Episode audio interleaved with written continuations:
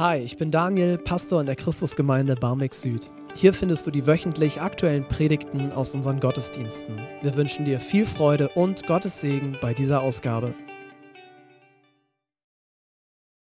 Die Moderation hat ja gerade schon darauf hingewiesen, ich habe heute eigentlich einen Job zu erledigen, nämlich zu predigen, was Teil dieser ganzen Bibelreihe ist. Und ich habe mich auch wirklich bemüht im Vorfeld. Und ich werde es auch zwischendurch streifen. Aber am Ende des Tages bin ich immer wieder an einem Text hängen geblieben und der ist heute dran, auch wenn der jetzt nicht in der Bibellese dran war, aber wir kriegen das irgendwie hin. Ähm, ich bin hoffentlich der Einzige, der diesen Ton hier im Hintergrund hört. Ne? Nee, ah, super, sehr schön. Okay, dann rede ich noch mal so ein bisschen über mich. Ne? Ähm, ich bin der Vorsitzende von dem Verein, bei dem ihr Mitglied werdet, wenn ihr in dieser Gemeinde Mitglied werdet. Ne? Das erzählt man euch immer nur so im Nebensatz, weil das auch alles nicht so wichtig ist. Ähm, dann konnte ich Philipp die letzten Jahre begleiten als externer Mentor, weil wir den Gemeinden immer nicht trauen. Sehen wir zu, dass ein Pastor von außerhalb einfach für den Vikar da ist und guckt, dass die in der Gemeinde ordentlich mit ihm umgehen. Ähm, das war mein Job in dieser ganzen Geschichte und zwischendurch haben wir dann auch mal geredet und Kaffee getrunken. Ähm, und ich bin jetzt auch hier, weil der Mülheimer Verband, ne, eine kleine unwichtige Freikirche im Herzen Deutschlands, äh, weil wir Teil davon sind. Und irgendwer aus dem Mülheimer Verband soll jetzt gleich Hände auflegen, damit das so richtig offiziell ist und so. Ne, das, ähm, ja, Nehmt das nicht so wichtig. Das ist einfach, ne? Was nachher wichtig ist, ist, wenn wir nachher beten werden, es gibt so ein Wort, das kann man in verschiedene Richtungen auslegen und äh, drei Pastoren, vier Meinungen. Ähm, da heißt es bei Timotheus mal, dass er die Gnadengaben entfachen soll, die durch die Handauflegung des Paulus auf ihm waren und in ihm waren. Und versprochen, Philipp ist nicht Timotheus, und ich bin nicht Paulus und wir sind nicht Paulus und irgendwie sowas. Aber manchmal haut Gott ja einen raus. Manchmal macht Gott Sachen. Und mir geht es tatsächlich so, dass ich irgendwie mal vor vielen, vielen, vielen Jahren mit einem Bruder, der geistlicher ist als ich, zusammen gebetet habe, auch in einer Ordination. Und da habe ich gemerkt, der rechnet wirklich damit, dass an diesem Tag was Entscheidendes passieren kann, was bisher nicht passiert ist. Und das hat bei mir Klick gemacht und seitdem geht es mir auch so, dass ich einfach erwarten will, dass heute was passiert. So, ob mit euch was passiert, ist mir eigentlich jetzt gar nicht so wichtig, aber mit Philipp soll heute was passieren. Ne? So, nur, dass ihr das einordnen könnt, was jetzt heute hier passiert. Okay, genug. Genug ist die Überschrift für heute. Und ähm, also ich war Teil der ganzen Vorbereitung von diesem Heft, ne? also dieses, dieses Dingens da irgendwie so. Ich habe Texte ausgesucht und da ein paar Fragen zugeschrieben und was ist ich so. Ich habe mich da ein bisschen länger mit beschäftigt. Und das ist so ein bisschen Déjà-vu-mäßig. Ne? So Monate später lese ich natürlich jetzt auch so diese Texte und kümmere mich darum und lasse das auch irgendwie mit meinem Herzen was machen. Und, so, ne? und das Merkwürdige bei der Bibel ist ja anders als bei einem mittelmäßigen Roman, dass wenn man den Text nochmal liest und nochmal liest, rückt er in der Regel ja dichter und nicht weiter weg. Es gibt ja so manche Dinge, die hat man so häufig gelesen und gehört, die sieht man gar nicht mehr. Ähm, beim Bibellesen geht es mir persönlich komplett anders. Umso häufiger ich eine Sache lese und umso häufiger ich diese Dinge irgendwie innerlich durchkaue, desto unangenehmer werden die. Weil die irgendwie, ich merke so, er hat das wirklich gesagt. Und mit er meine ich den einen lebendigen, wahren Gott, dessen Meinung die einzige Meinung ist, die am Ende des Tages zählt. Und ähm, es geht ja tatsächlich in diesen Texten, die wir letzte Woche gelesen haben, viel über Freigebigkeit, Teilen, Verschenken, sein Reichtum nicht selbst konsumieren, äh, darauf vertrauen, dass Gott einen versorgt, ne, irgendwie sowas. Und diese Frage, ne, hast du genug? Spüre ich da wenigstens ein bisschen was von, dass ich genug habe? Die ist ja nicht ganz, ganz unwichtig. Also wenn wir irgendwie so ein umherlaufender Mangel sind, ist das für uns selber und für unser Umfeld ja unfassbar anstrengend. Und nachher gehe ich da noch mal kurz drauf ein. Natürlich ist das auch so die Frage, haben wir genug? Apostelgeschichte 2 ist letzte Woche gelesen worden. Und ähm, das ist einer von diesen Texten vor Ewigkeiten, da war die Hälfte ja noch gar nicht geboren. Vor Ewigkeiten war das mal so das Motto, die Vision dieser Gemeinde, Apostelgeschichte 2, 42 bis 47, ähm, wo dann die Rede davon ist, dass niemand etwas sein eigen nannte, sondern wir haben geteilt und keiner hatte Mangel, keiner hatte Bedürftigkeit. Krass herausforderndes Thema, finde ich. Und man kann sich das so ein bisschen versuchen vom Leib zu halten, aber wie gesagt, umso häufiger man die Bibel liest, desto schwieriger wird es. Aber am Ende bin ich gelandet bei, bist du genug? Und da gibt es dieses nette Wort in der Luther-Übersetzung, lass dir an meiner Gnade genügen. Ich werde es jetzt aber nicht in der Luther-Übersetzung lesen. Ich lese einmal mit euch 2. Korinther Kapitel 12, die Verse 7 bis 10. Ich finde eine der schwierigsten Passagen, die die Bibel uns zu bieten hat. Und ich nehme jetzt nicht in Anspruch, dass das, was ich dazu sage, dass das richtig ist, sondern es ist einfach ein Aspekt. Das ist so einer von diesen Texten, wie soll ich sagen, das Leben muss dazukommen, damit man den Text lesen kann. Und der Text hilft einem vielleicht, das Leben zu lesen. Und also so wird das so ein Tanz, der hoffentlich ein paar Jahrzehnte dauert. 2. Korinther 12, Vers 7 folgende. Ich habe unbeschreibliche Dinge geschaut, sagt Paulus. Aber damit ich mir nichts darauf einbilde, hat Gott mir einen Stachel ins Fleisch gegeben. Ein Engel des Satans darf mich mit Fäusten schlagen, damit ich nicht überheblich werde.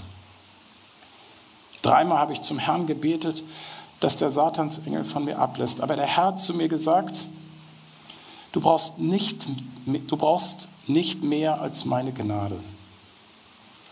Je schwächer du bist, desto stärker erweist sich an dir meine Kraft. Jetzt trage ich meine Schwäche gern. Ja, ich bin stolz darauf, weil dann Christus seine Kraft an mir erweisen kann.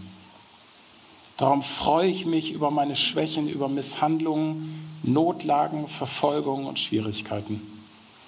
Denn gerade wenn ich schwach bin, dann bin ich stark. Ich möchte mit euch durch diesen Text durchgehen.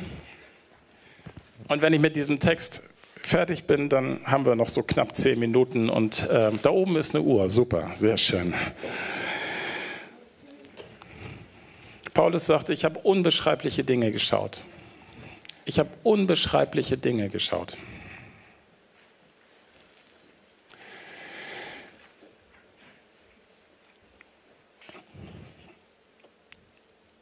Wir leben nicht in einer fairen Welt. Wir leben auch nicht in einer spirituell fairen Welt. Einige von uns haben unfassbare Sachen mit Gott erlebt. Manchmal sind wir unterwegs gewesen und uns haben Dinge erwischt auf dem Weg, die, die sind so krass und die sind so, die haben so viel gemacht mit uns und die haben uns irgendwie in einer Stunde um Jahre vorangetrieben in einem Thema. Und wir können da auch irgendwie dann nicht mehr so richtig hinter zurück. Manchmal gibt es das. Und es gibt hier manche, ziemlich sicher, dafür seid ihr genug, die hier sitzen, die sagen, ich habe in meinem Leben noch nichts Krasses erlebt mit Gott. Und die Challenge ist zu sagen, spielt auch keine Rolle. Denn du bewegst dich in Gottes Welt und es geht nicht darum, ob du Gott anerkennst, sondern es geht darum, dass Gott dich anerkennt. Ist gar nicht so wahnsinnig wichtig, welche Erfahrungen du so machst, und wie sehr er sich in deinem Leben erweist, er ist immer noch Gott. Ob du ihm folgst, das ist eine andere Frage. Aber dass er der Herr und der König ist, das ist unzweifelhaft. Paulus hat am Anfang seiner Story mit Jesus, soweit er sie beurteilen konnte, Paulus hat am Anfang seiner Story mit Jesus erlebt, wie Dinge auf dem Punkt eskaliert sind. Auf einmal war Jesus da. Ich habe auch so eine merkwürdige Bekehrungsgeschichte. Ne? Da war auch auf einmal Gott im Raum und irgendwie sowas. Und manche von uns können solche Sachen erzählen. Und dann bin ich, weil ich mal die richtige Entscheidung getroffen habe und auf ein bisschen Gehalt verzichtet habe und so, habe ich mich entschieden, Pastor zu werden. Und ähm, weil ich Pastor geworden bin, habe ich ja viel mehr die Gelegenheit, in irgendwelchen Situationen zu sein, wo Gott manchmal auftaucht. Ja, also nicht, dass er bei der Allianzversicherung nicht genauso wäre wie hier, aber bei der Allianzversicherung sind die meisten Leute ja dafür blind. Hier haben wir so ein Setting, wo viele hier reinkommen und sagen, mal sehen, wen Gott heute raushaut, ne, was er heute macht. Zumindest ein Drittel von euch ist so drauf. Und die anderen zwei Drittel sollten das lernen, weil das macht den Unterschied. Ob man hier reingeht und sagt, mal gucken, was kommt, oder ob man hier reingeht und sagt, mal gucken, was kommt. Das ist ja der Unterschied. Und Paulus hatte irgendwie Erlebnisse gemacht, Erfahrungen gemacht, er hat äh, krasse Sachen mit Gott erlebt. Und ich weiß nicht, worauf er sich hier bezieht. Da ist alles so voller Anspielungen und irgendwie sowas und, und Bilder und äh, dritter Himmel und ach, egal, ne? Aber er fasst es für sich zusammen und sagt hier, ich habe unbeschreibliche Dinge geschaut. Gott ist Gott und manchmal lüftet er den Schleier. Und wenn er das tut, dann merken wir, bei nicht 5% haben wir begriffen von dem, was ist. Die Wirklichkeit ist so viel größer, so viel größer.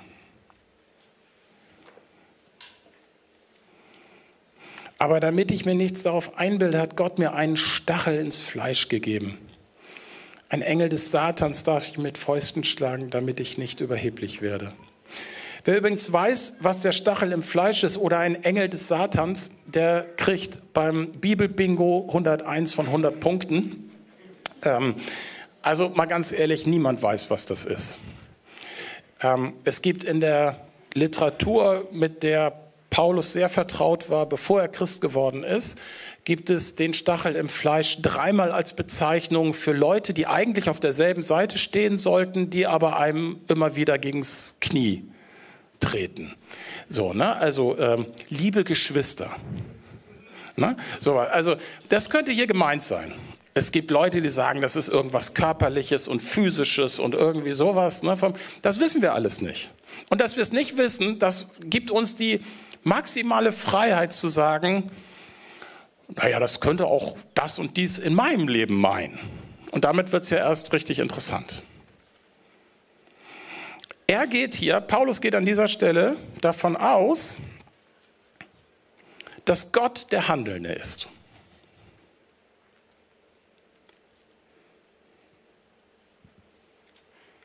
Passt das in dein Gottesbild? Oder ist dein Gott noch ein bisschen zu klein?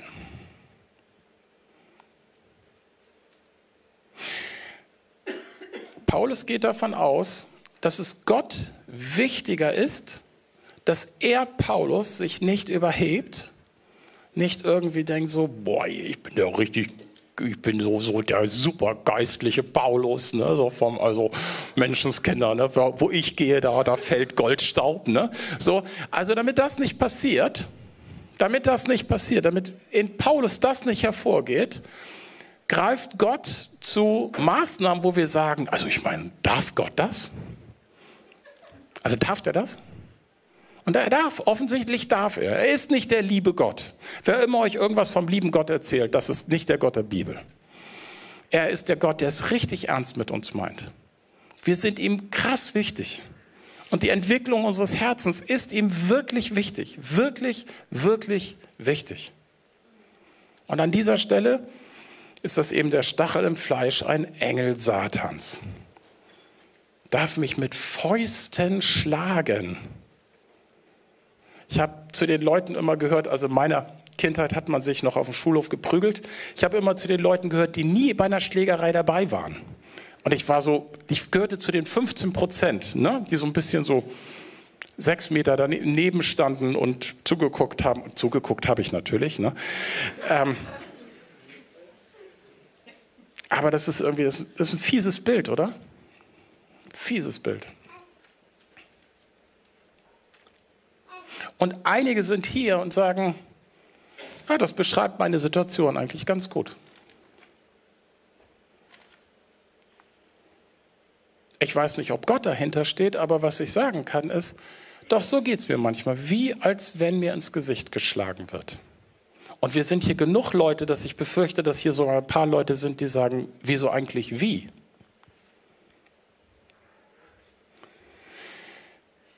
Wir leben in einer ätzenden Welt. Die Bibel ist da sehr eindeutig. Eine gefallene Welt, was immer das auch heißt. Eine gebrochene Welt. Aber Paulus erlebt die Gebrochenheit seiner Welt als ein Geschenk seines Herrn, der sich kümmert um sein Herz. Es gibt am Anfang des Römerbriefes so ein programmatischer Text im Neuen Testament, programmatischer als fast alles andere, was wir im Neuen Testament in der Bibel finden. Ähm, am Anfang des Römerbriefes gibt es so dieses Ding, dass man merkt, also ziemlich das Schlimmste, was am Menschen passieren kann, ist, dass er alles kriegt, was sein Herz will. Da heißt es das, ne? dass Gott hat sie den Wünschen ihres Herzens ausgeliefert. Und da merkt man im weiteren Lesen, wie schrecklich das ist. Wir leben in einer gebrochenen Welt. Und wie gut, wenn die Dinge nicht immer so laufen, wie wir sie wollen. Möge Gott das schenken, dass die Dinge zwischendurch mal richtig blöd werden. Damit das Herz reifen kann, damit das Herz auf die richtige Rolle kommt. Dreimal habe ich zum Herrn gebetet.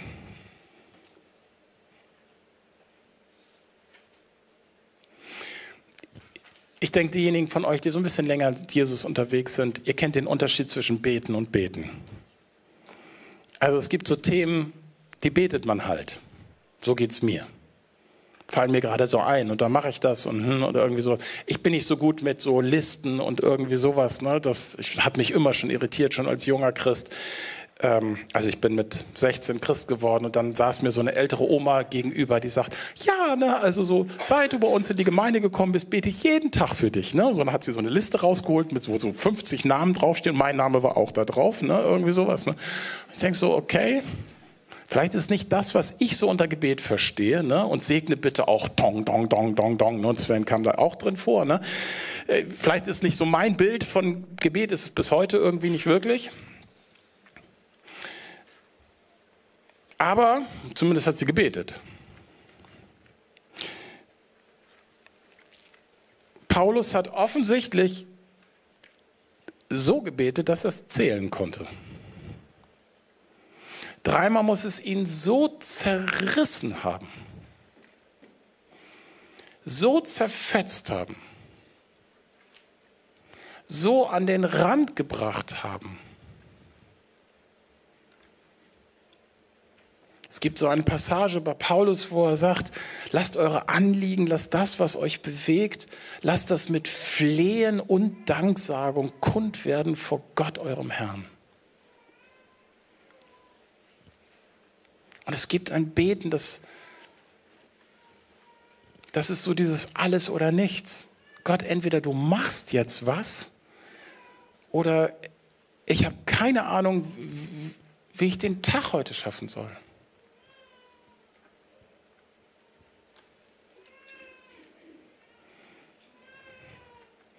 Und wenn du in Situationen bist, die, die dich an den Rand bringen, und jetzt ist es völlig egal, ob du Christ bist oder nicht. Völlig egal. Gott liebt Menschen. Wenn du in einer Situation bist, die dich an den Rand bringt, dann ist der Tipp Nummer eins, zwei und drei, wende dich an Gott. Sag ihm das. Sprich es aus. Und mit aussprechen meine ich tatsächlich aussprechen. Gesprochenes Gebet ist deutlich besser als alleine still in deinem Zimmer. Also alleine ist okay, aber lass es raus.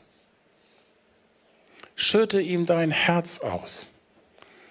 Viele Begegnungen, die Christen mit dem lebendigen Gott machen, sind Begegnungen von ausgeschütteten Herzen mit dem Gott, der damit umzugehen weiß. Der Gott, der verspricht, dass er alle unsere Tränen sammelt und dass er am Ende alle unsere Tränen abwischen wird. Wenn wir unser Herz nicht voll ausschütten, dann gibt es schon eine Menge Gottesbegegnungen weniger. Und für manche ist das der Einstieg in ihr Leben mit dem lebendigen Gott, dass sie in so einer Situation merken, wow, ich bin nicht allein im Raum. Da ist jemand da. Und hoffentlich kommt er nicht zu nahe.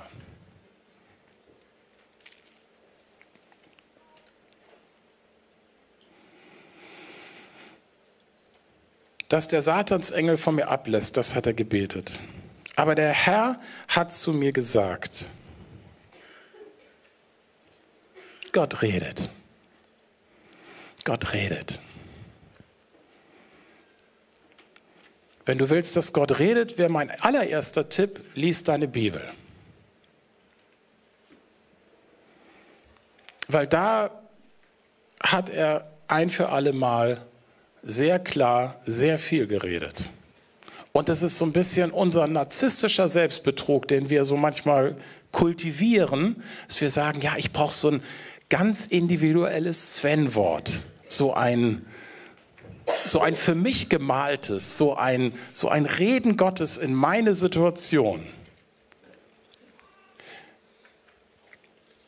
Und das tut er manchmal.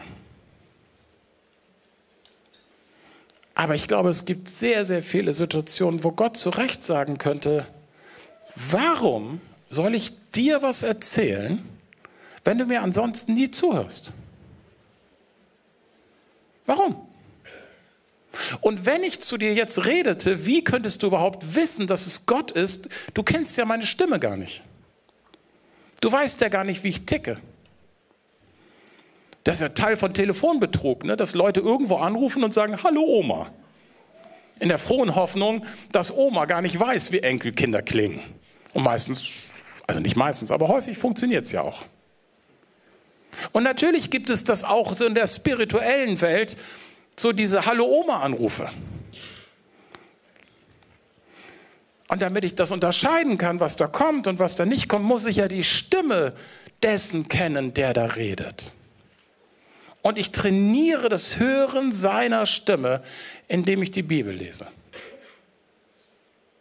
Oder ein Hörbuch höre, wenn dir das lieber ist. Aber da trainiere ich, wie er redet, wie er tickt, was ihn bewegt und was typisch für ihn ist und was eher untypisch für ihn ist.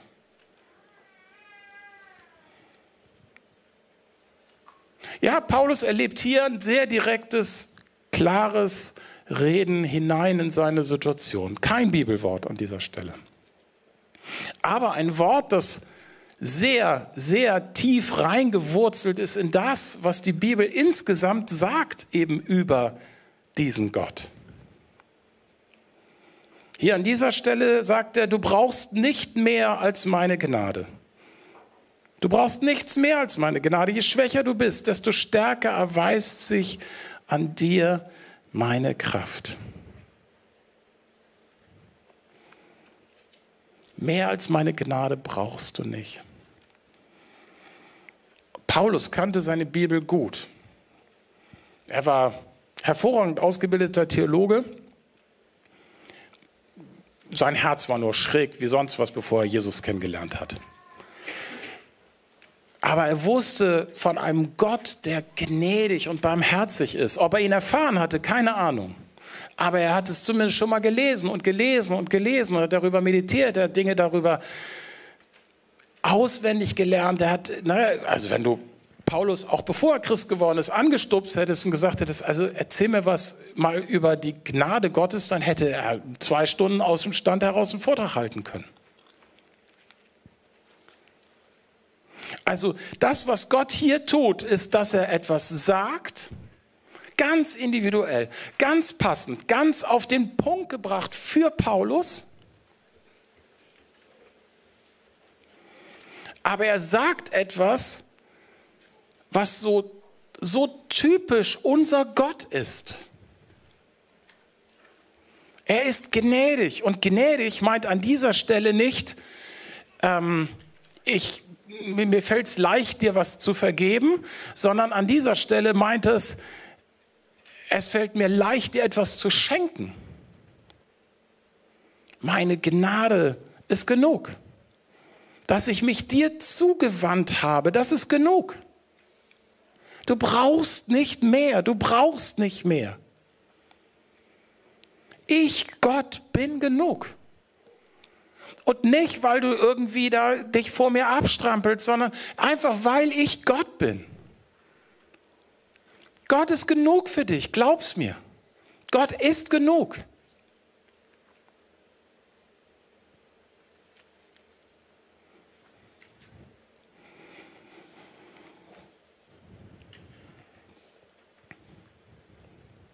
Je schwächer du bist, desto stärker erweist sich an dir meine Kraft.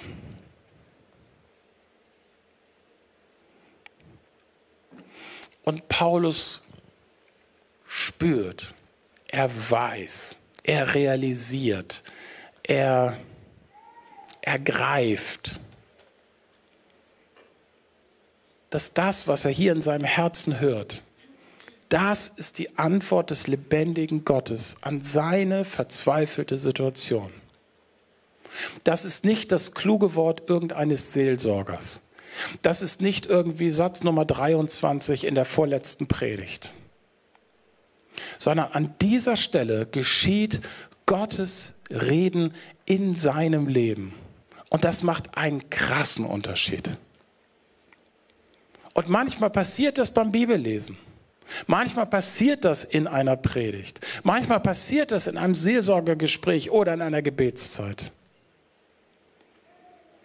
Aber ich kenne eine Menge Leute, die sagen, hätte ich diese eine Situation nicht gehabt, wo Gott zu mir geredet hat, ich weiß nicht, ob ich es geschafft hätte, ob ich das durchgehalten hätte. Und das sind die verschiedensten Situationen.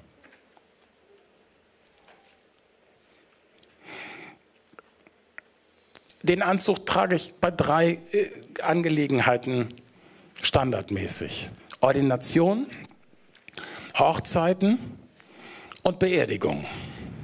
Das ist meine Berufskleidung. Ist jetzt nicht so das, womit ich normalerweise am Donnerstagvormittag aus dem Haus gehe.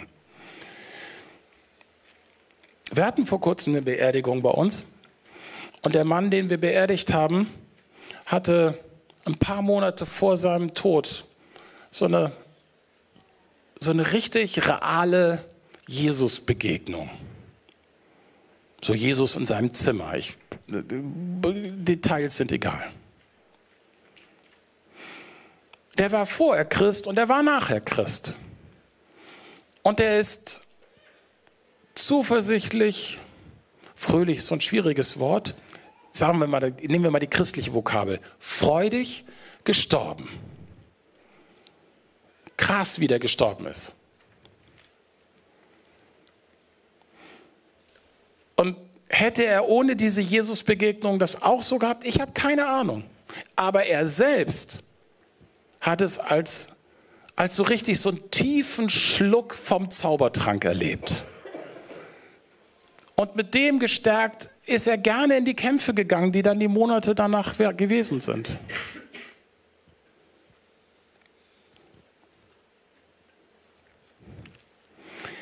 Gott redet. Gott offenbart sich.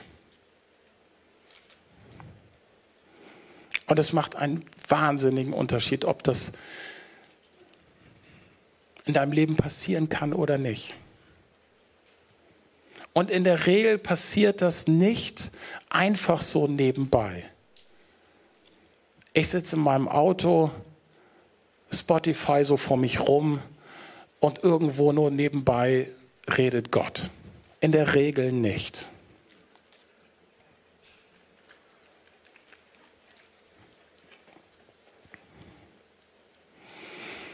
Jetzt trage ich meine Schwäche gern. Merkt ihr dem? Das ist irre, ne?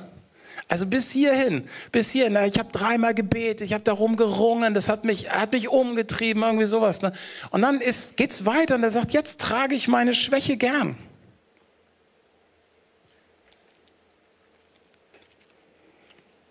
Vielleicht ist die sanfte Formulierung, jetzt kann ich damit leben. Nein, er hat gecheckt, dass, dass, dass, dass dieser Mist, der in seinem Leben passiert, dass er sich verbunden hat mit der Gnade Gottes, mit dem Wirken Gottes, mit dem Handeln Gottes, mit dem Reden Gottes und beides zusammen ist ihm ein kostbares Geschenk. Beides zusammen ist ihm Segen, ist ihm Kraft. Das, was da passiert und was ihm passiert ist, das ist ätzend. Aber Gott ist da reingekommen und es hat etwas getan in seinem Herzen, es hat was in seinem Leben getan, das, das ihn jetzt dankbar sein lässt.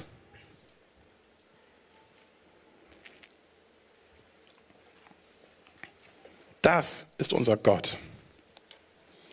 Ja, ich bin stolz darauf, weil dann Christus seine Kraft an mir erweisen kann hat so das Gefühl, dass Paulus fröhlich nach vorne guckt und sagt, mal gucken, wann er wieder seine Kraft erweist. Mal sehen, wann er wieder was macht, was, was so viel größer ist als alles, was mir diese Welt mir antun kann. Ich persönlich glaube, dass es keinen Sinn macht, einen ein Leben mit einem Gott anzufangen, das nicht in der Lage ist, bei Windstärke 12 Antworten zu geben.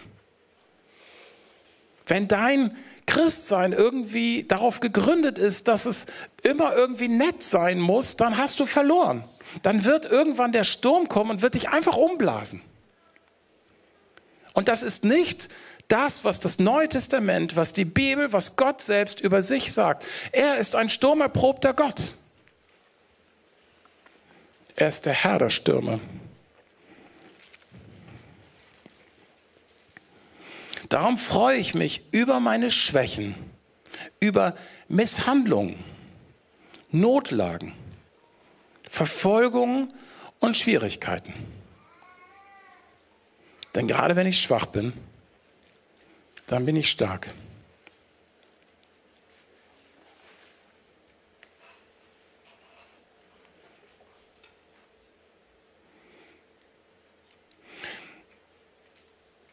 Kurzer Einschub. Paulus sagt hier nicht, dass er sich über seine Misshandler freut, über seine Verfolger. Der Gott, an den ich glaube, ist der Richter. Und jeder wird für seine Taten am Ende des Tages Gott in die Augen schauen. Das ist hier nicht die Frage. Es geht hier um Paulus ganz eigene Sicht, sein Erleben. Und er sagt, all das Üble, was sich in meinem Leben aufmachen kann gegen mich. Und es ist verhältnismäßig glaubhaft, dass er am Ende seines Tages wegen seines Glaubens einfach hingerichtet worden ist. All das, was gegen mich aufgebracht werden kann, hey, das ist doch alles Gelegenheit, dass Gott seine Kraft erweisen kann. Und wenn es das ist, dass eben dieser Gott in mir wirkt, in mir redet, in mir handelt. Und es fühlt sich gut an, trotz allem.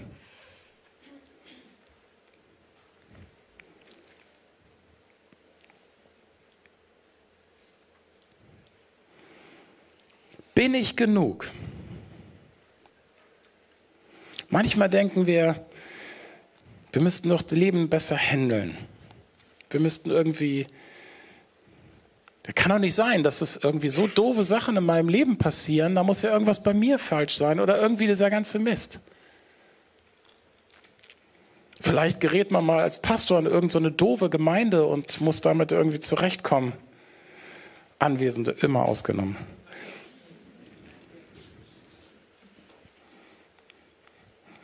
Und dann kommt der lebendige Gott und will dir sagen, du bist genug.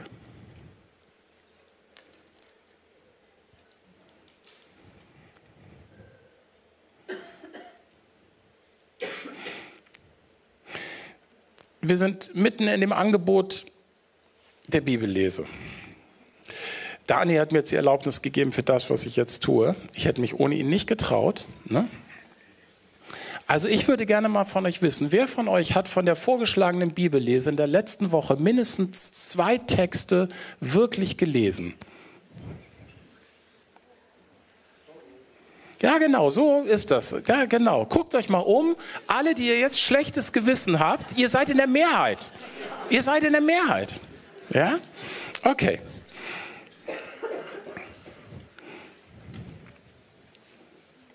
Ich gehe, ich, ich springe mal einmal mit euch in die Texte. In Apostelgeschichte 2 steht das drin mit dem, niemand hatte etwas sein eigen, keiner hatte Mangel.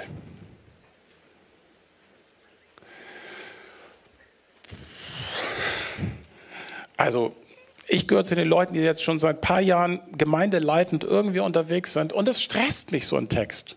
Stresst mich tierisch. Dann haben wir gelesen, diejenigen, die gelesen haben, Lukas 16, da ist so ein Abschnitt drin, ne, also Lukas 16, bei einigen klingelt es jetzt, Lukas 16 ist doch nach Lukas 15. Was steht in Lukas 15? Was steht in Lukas 15? Der verlorene Sohn, genau. Also erst der verlorene äh, Drache, die verlorene Drachme oder was ist das? Irgend so ein Denar, Denar, Denar, ne? Also ein Tageslohn, also der verlorene Tageslohn, was immer du so verdienst am Tag, ne? Das ist ja sehr unterschiedlich hier im Raum, ne? Also ein verlorener Tageslohn, verloren und gefunden, ein verlorenes Schaf, gefunden und dann ein verlorener Sohn, gefunden. Das ist Lukas 15, ganzes Kapitel lang redet Jesus davon, dass Menschen verloren und gefunden sind. Bei Gott. Und dann in Kapitel 16, ohne dass es da irgendwie so einen extra Anlauf gäbe oder so, er redet einfach weiter, ne, redet einfach weiter, redet er davon, dass ein Mann entlassen wird in seiner Firma und bevor er keinen Zugriff mehr hat zu den Konten seiner Firma, schiebt er noch schnell Geld von seinem Boss an diverse Schuldner dieser Firma. Und Jesus nimmt diese Geschichte und sagt, das hat er super gemacht. Und man denkt so, wie kam denn diese Geschichte in diese Bibel? Na, also so, das passt jetzt. In, also ist Gott nicht eigentlich immer so dieser ethische Typ und so? Ne? Also ist das nicht, ne? Ist das nicht der, der immer sagt, was falsch und richtig ist? So, ne? Und Jesus nimmt diese Geschichte und sagt, na, komprimiert diese Geschichte in, macht euch Freunde mit dem ungerechten Geld. Macht euch Freunde. Also ich finde, Christen sollten diejenigen sein, die einfach die größeren Geschenke machen. Zum Beispiel wäre für mich so eine Auslegung so einer Geschichte. Hau mal einen raus. Na, also das Geld, was bei dir rumliegt, das ist ungerechtes Geld. Das Geld, was du verschenkt hast, ist gutes Geld. Na, so das, das wäre so eine Anwendung. Und damit meine ich jetzt nicht irgendwelche Bauvorhaben zu spenden. Na, so, das, das sollte man auch tun, aber das ist ja euer eigenes. Ihr spendet ja für euer eigenes Haus. Also von daher, das ist ja noch kein Weggeben. Na, aber es gibt ja auch so ein Weggeben, na, dass es woanders irgendwo landet. Und im selben Kapitel ist die Geschichte von einem reichen Mann, der, der wird namentlich noch nicht mehr erwähnt. Das ist eine ganz, das ist, das ist richtig böse. Also, ne, weil der andere, der in der Geschichte vorkommt, der wird namentlich erwähnt, Lazarus, aber der Reiche wird nicht namentlich erwähnt. Das ist so richtig so gestreckter Mittelfinger von Jesus an dieser Stelle. Ne? Also so haben die Leute das gehört, auf jeden Fall, da bin ich mir sicher.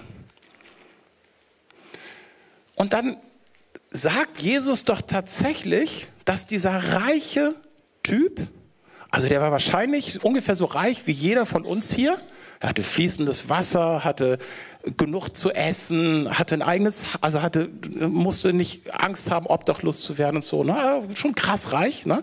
So, also dieser Typ kommt also in die Ewigkeit und wird konfrontiert mit der Armut des anderen und, und das sieht nicht gut aus. Könnt ihr mal lesen, Lukas 16.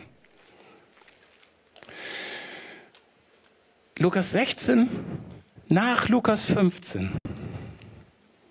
Das ist die Bewegung des Herzens als Christ. Ich begreife mich als gefunden. Einer hat nach mir geguckt. Da ist ein Gott, der hat sich auf den Weg gemacht zu mir. Der hat Gnade über Gnade über Gnade für mich. Und er schüttet das rein in mein Herz und in meine Biografie und in meinen Mist. Und das gibt ihm das Recht, zu sagen, zeig mir mal dein Portemonnaie. Lass uns mal drüber reden. Das ist nämlich nicht mehr länger dein Portemonnaie. Streng genommen ist das meins. Sagt Gott, nicht Sven. Und lass uns das jetzt gemeinsam verwalten. Erst wenn ich spüre, ich habe genug in meinem Gott, bin ich in der Lage, dieses Genug auch zu leben und damit umzugehen. Wenn ich mich definiere über die Misshandlungen und die Notlagen und die Folge, Verfolgung, die Schwierigkeiten und die Schwächen, na, dann muss ich alles raffen, was mein Herz halten kann. Ich darf ja nicht zu kurz kommen.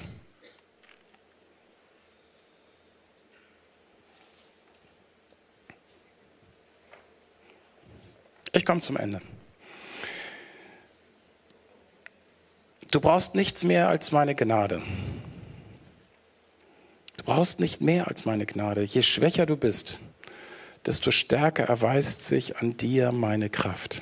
Du brauchst nicht mehr als meine Gnade. Mehr brauchst du nicht. Je schwächer du bist, desto stärker erweist sich an dir meine Kraft. Bist du genug? Ja, das bist du.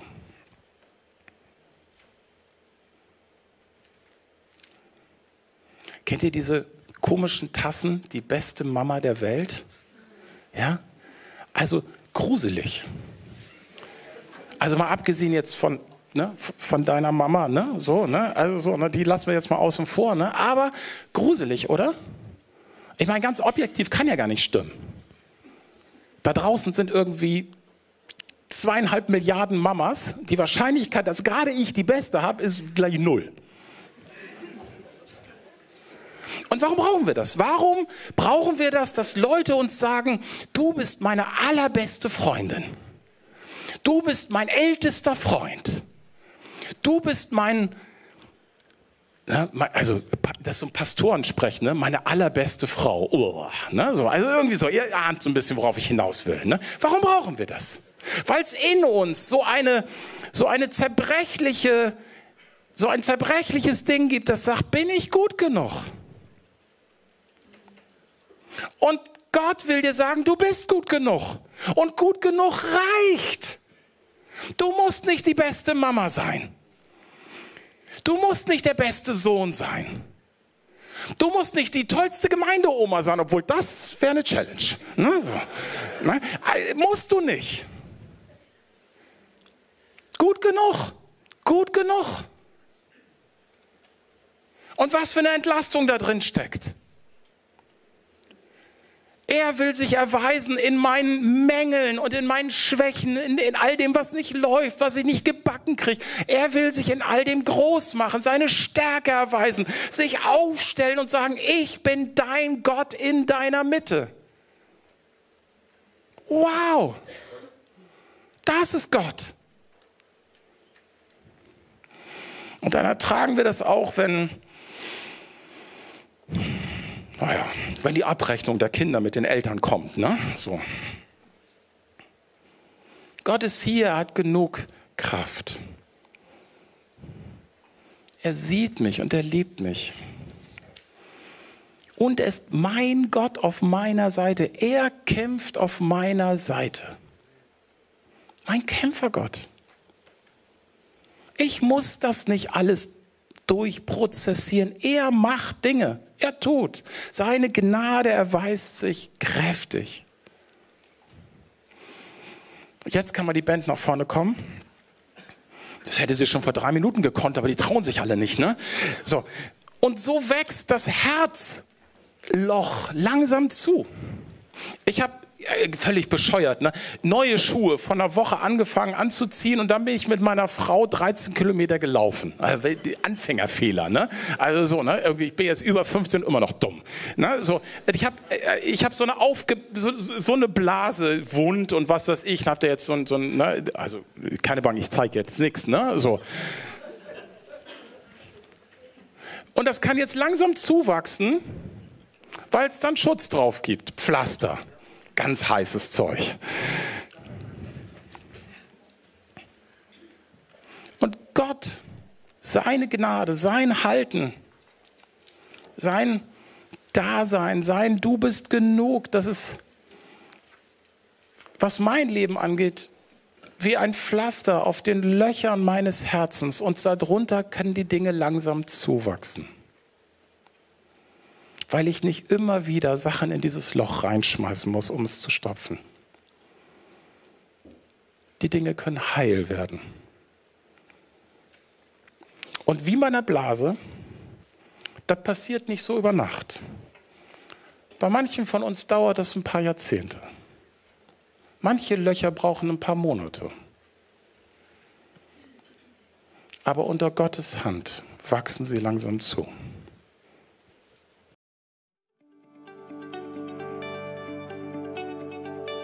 Das war's mit der heutigen Predigt. Wir hoffen, sie hat dir gefallen. Wenn du Hamburger bist, freuen wir uns, dich auch offline bei uns im Gottesdienst zu begrüßen.